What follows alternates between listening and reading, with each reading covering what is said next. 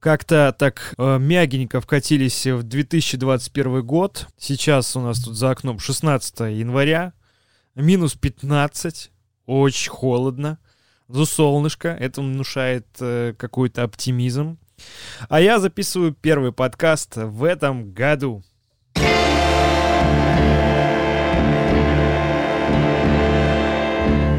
Это подкаст «Ничего нового». Э, у микрофона Денис Васильков.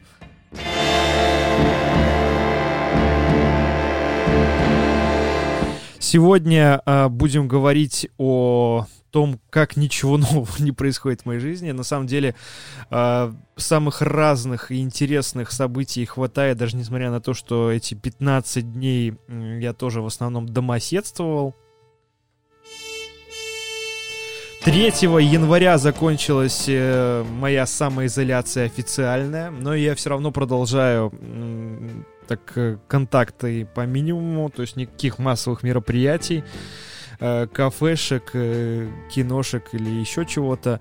Честно говоря, кафешек... Э, вот очень смешанное такое ощущение. И хочется, и не хочется. Не хочется, потому что я понимаю, что это зря. У меня еще до сих пор нет запахов. Очень странно восстановился вкус. И поэтому, ну, зачем переводить еду? Я вот где-то был э, числа, наверное, 5 января купил даже шаурму. чтобы как-то протестировать себя. И вот просто, ну, знаете, ел, я понимал, что я ел шаурму, но какого-то вкуса, аромата и тем более удовольствия не получил.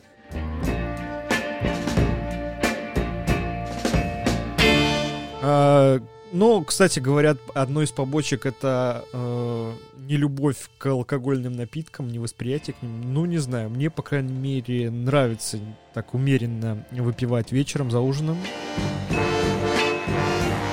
Если у вас что-то подобное после короны, напишите мне где-нибудь, сообщите, как вам вообще, как вы пережили, если уже переболели. А вообще, да, очень нужно э, себя беречь в это время. Э, я надеюсь, все меньше непуганных людей остается, кто пренебрегает своим здоровьем, здоровьем близких и вообще окружающих. Это подкаст «Ничего нового», э, и сегодня у нас самая первая тема — это, конечно, месяц без запахов и практически без вкусов.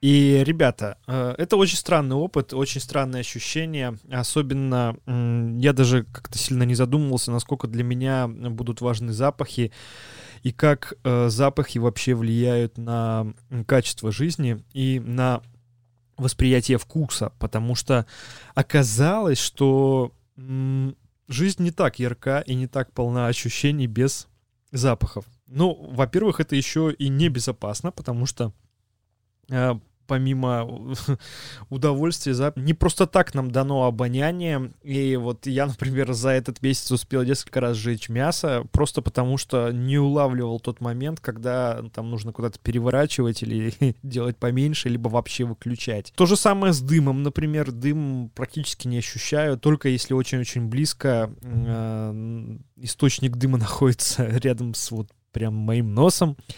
Э, самый четкий запах, который лучше всего э, ощущается, это запах бензина почему-то. Вот он прям очень-очень четко чувствуется. Остальные очень-очень где-то далеко. Такое ощущение, что э, вот просто какой-то такой еле-еле уловимый какой-то запах э, практически любых, любых, любых вообще э, веществ, продуктов, э, не говоря уже о том, что я очень люблю запах рыбы, то теперь, когда рыба рядом, я без проблем ее воспринимаю, ощущаю, и как бы мне норм. И э, вот все бы ничего, но уже э, как бы вот моральная усталость от того, что запахов нет, она очень сильно накапливается. Потому что все говорят, ну вот там месячишка без запахов, и все будет окей у вас, все будет хорошо, все придет. Но вот уже месяц и даже немножко больше.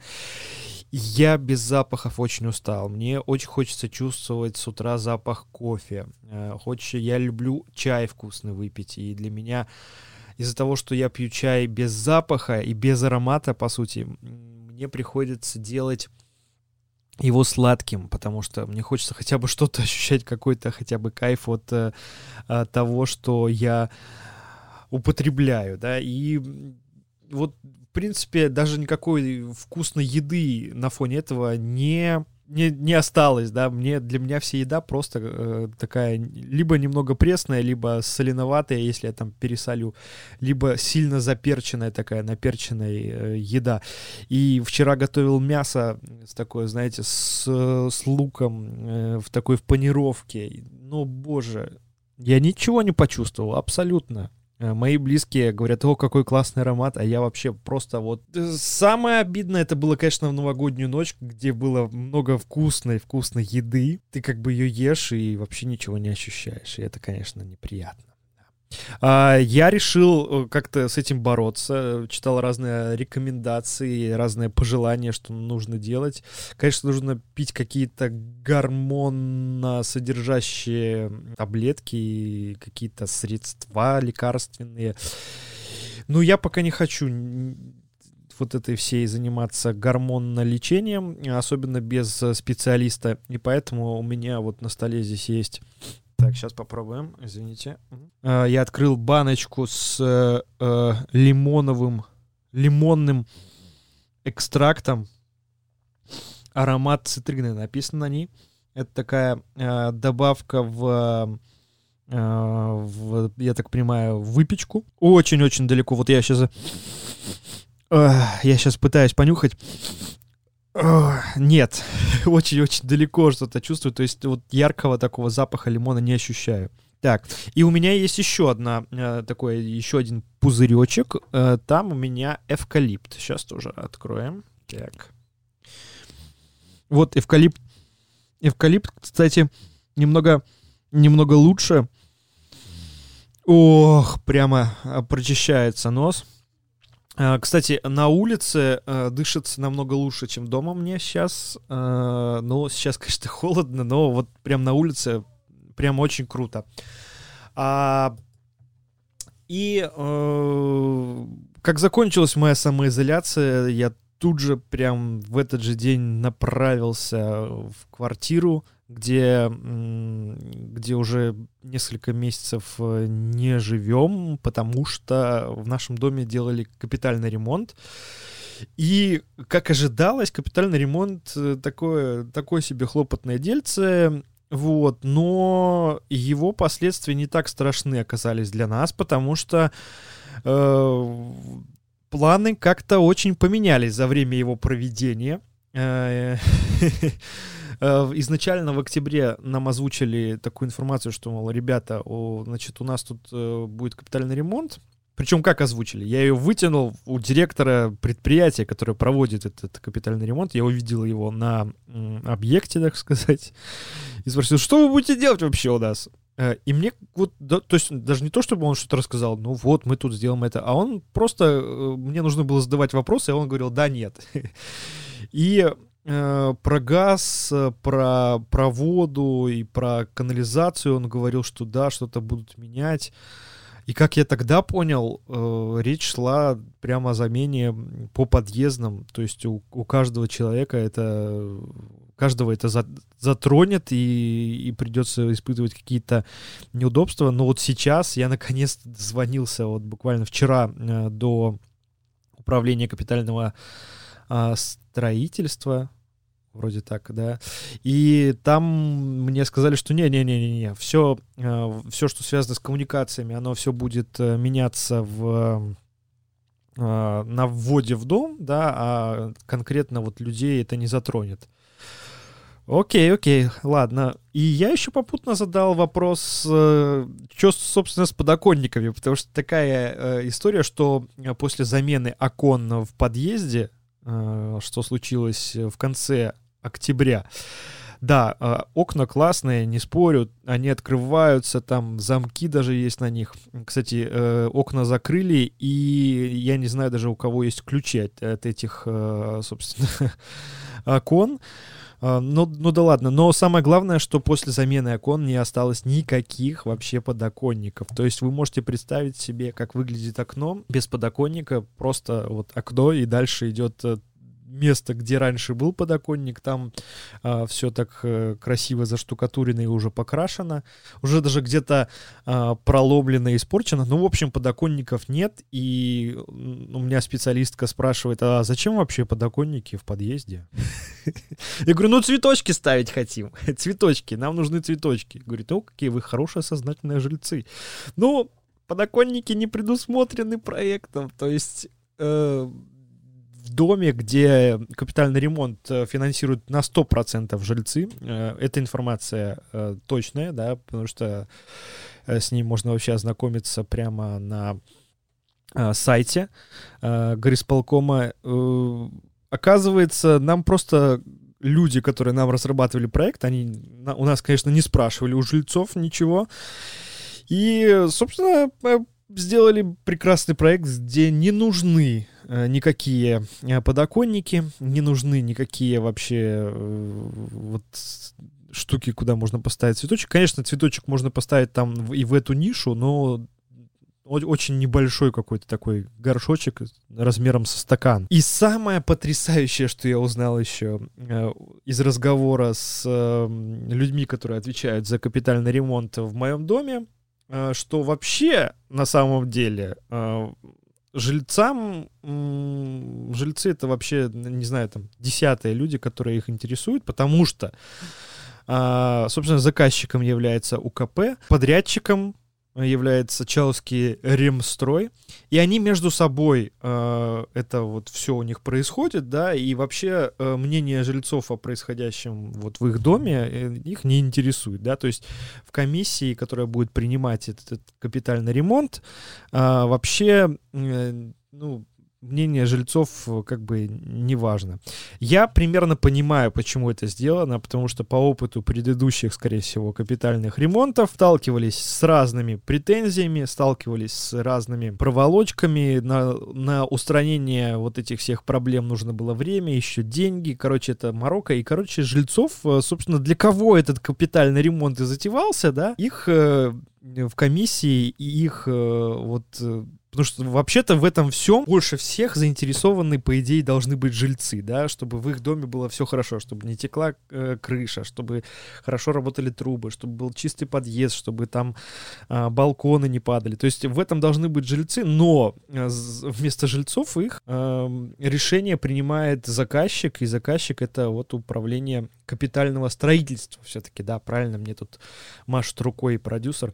Э, строительство, конечно же, э, управление капитального строительства. В общем, скоро буду перебираться в квартиру, и уже, я думаю, следующий подкаст будет уже оттуда.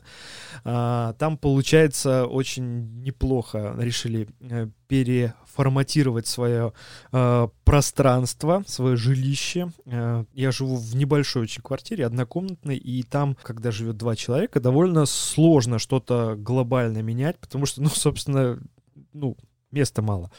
А мебели много, люди, опять-таки, нужно много чего делать, хочется и отдыхать, и работать, э, пока тут удаленка.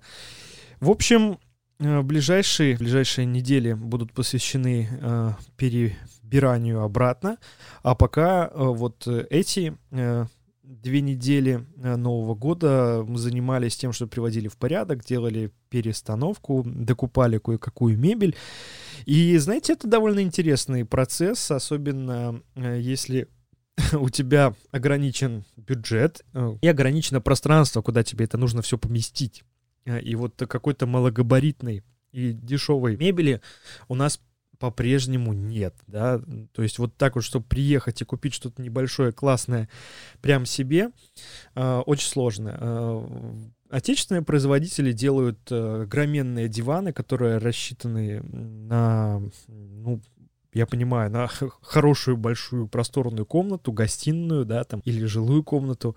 Но вот такого, чтобы вот что-то микро такое на двух-трех человек рассчитанное, до этого времени нету. И одним из таких приложений было предложение Икеи, которое делает очень маленький, очень аккуратный диван и делает э, очень дешевые и классные деревянные пол. Этим воспользовались. Конечно, э, у самой Икеи это купить намного дешевле. Мы покупали через э, посредника 21 века. И, кстати, очень оперативно все приехало, все это оказалось. Э, и, кстати, вызвало еще и бурю вопросов у меня в Инстаграме. Люди спрашивали, что это за полки вообще, как их купить, где они, что, что они.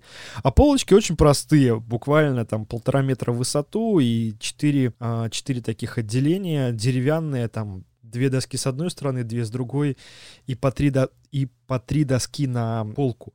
А, но вот даже такую простую полочку купить, э, ее нужно постараться где-то найти, поэтому пришлось заказывать. Потому что я так понимаю, что у нас очень многие производители исходят из э, такого представления, что люди до сих пор какие-то простые вещи, наверное, делают сами или там заказывают у своих каких-нибудь знакомых, чтобы они им сделали из дерева, да, а, а мы будем продавать дорогущую, дорогущую мебель, которая будет э, стоить просто каких-то невероятных денег. Ну, вот мы смотрели на полки э, или там какие-то шкафчики, и они стоят там, ну, там 300-400 рублей, это э, в районе 170 баксов, а мне одна, один такой стеллажик небольшой обошелся, получается, в районе 15-17 долларов, и это, ну, прям очень приятно.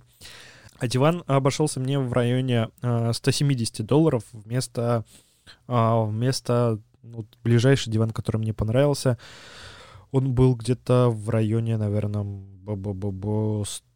250-300 долларов, да, то есть, э, ну, вообще, вообще, это очень очень другие деньги. Еще э, интересовали различные коробки боксы для того, чтобы как раз перебрать весь хлам и его не брать с собой в новую жизнь, в, по сути, в новую квартиру. Самый лучший пока выбор э, это в Юске. Там очень классные есть коробки по 14-16 рублей которые можно э, очень хорошо их забить теми вещами, которые вот вам нужны, но не каждый день, и где-то поставить на полку. Поэтому э, загляните туда, можно выбрать что-то для себя очень-очень приятное и за адекватные деньги.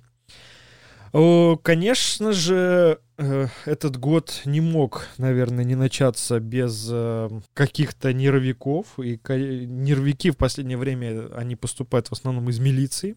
Э, и одним прекрасным днем мне поступил звонок, где ну, вообще, знаете, если звонок начинается с приветствия и дальше вас называют по имени-отчеству, скорее всего, ничего хорошего этот звонок не сулит. Так и случилось со мной. Мне позвонил, ой, я уже даже не помню, как его инициалы. Ну, неважно. В общем, позвонил сотрудник милиции и пригласил меня а, поговорить. И на мои вопросы, что это? Это допрос, беседа, что? Он говорит, нет, ну нам тут нужно выяснить что-то. Да, нам тут нужно что-то что-то понять. Надо... Так я говорю, так я подозреваемый, я свидетель. Говорит, вот мы на месте и решим, что это будет. Я говорю, так мне вещи брать? Он говорит, нет, нет, нет, это займет 15-20 минут. Я говорю, так мне адвоката брать? Говорю, не надо адвоката, приходите, просто приходите. Э, я уже э, если вы слушали предыдущие выпуски, э, в октябре уже ходил. И э, я попал в такой список людей, которые э, якобы участвовали в несанкционированных массовых мероприятиях. В моем понимании э, сам собственно, статус участия, да, он определяет суд. Это, конечно, вопрос, какой сейчас суд и какие они используют доказательства, но, но не суть.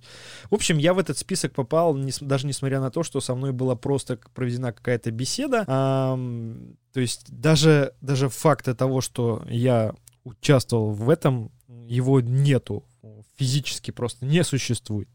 Но я в этом списке, и поэтому мне пришлось прийти. А, пришел я в отделение милиции на транспорте а, около железнодорожной станции Могилев. Это улица Вокзальная, 1.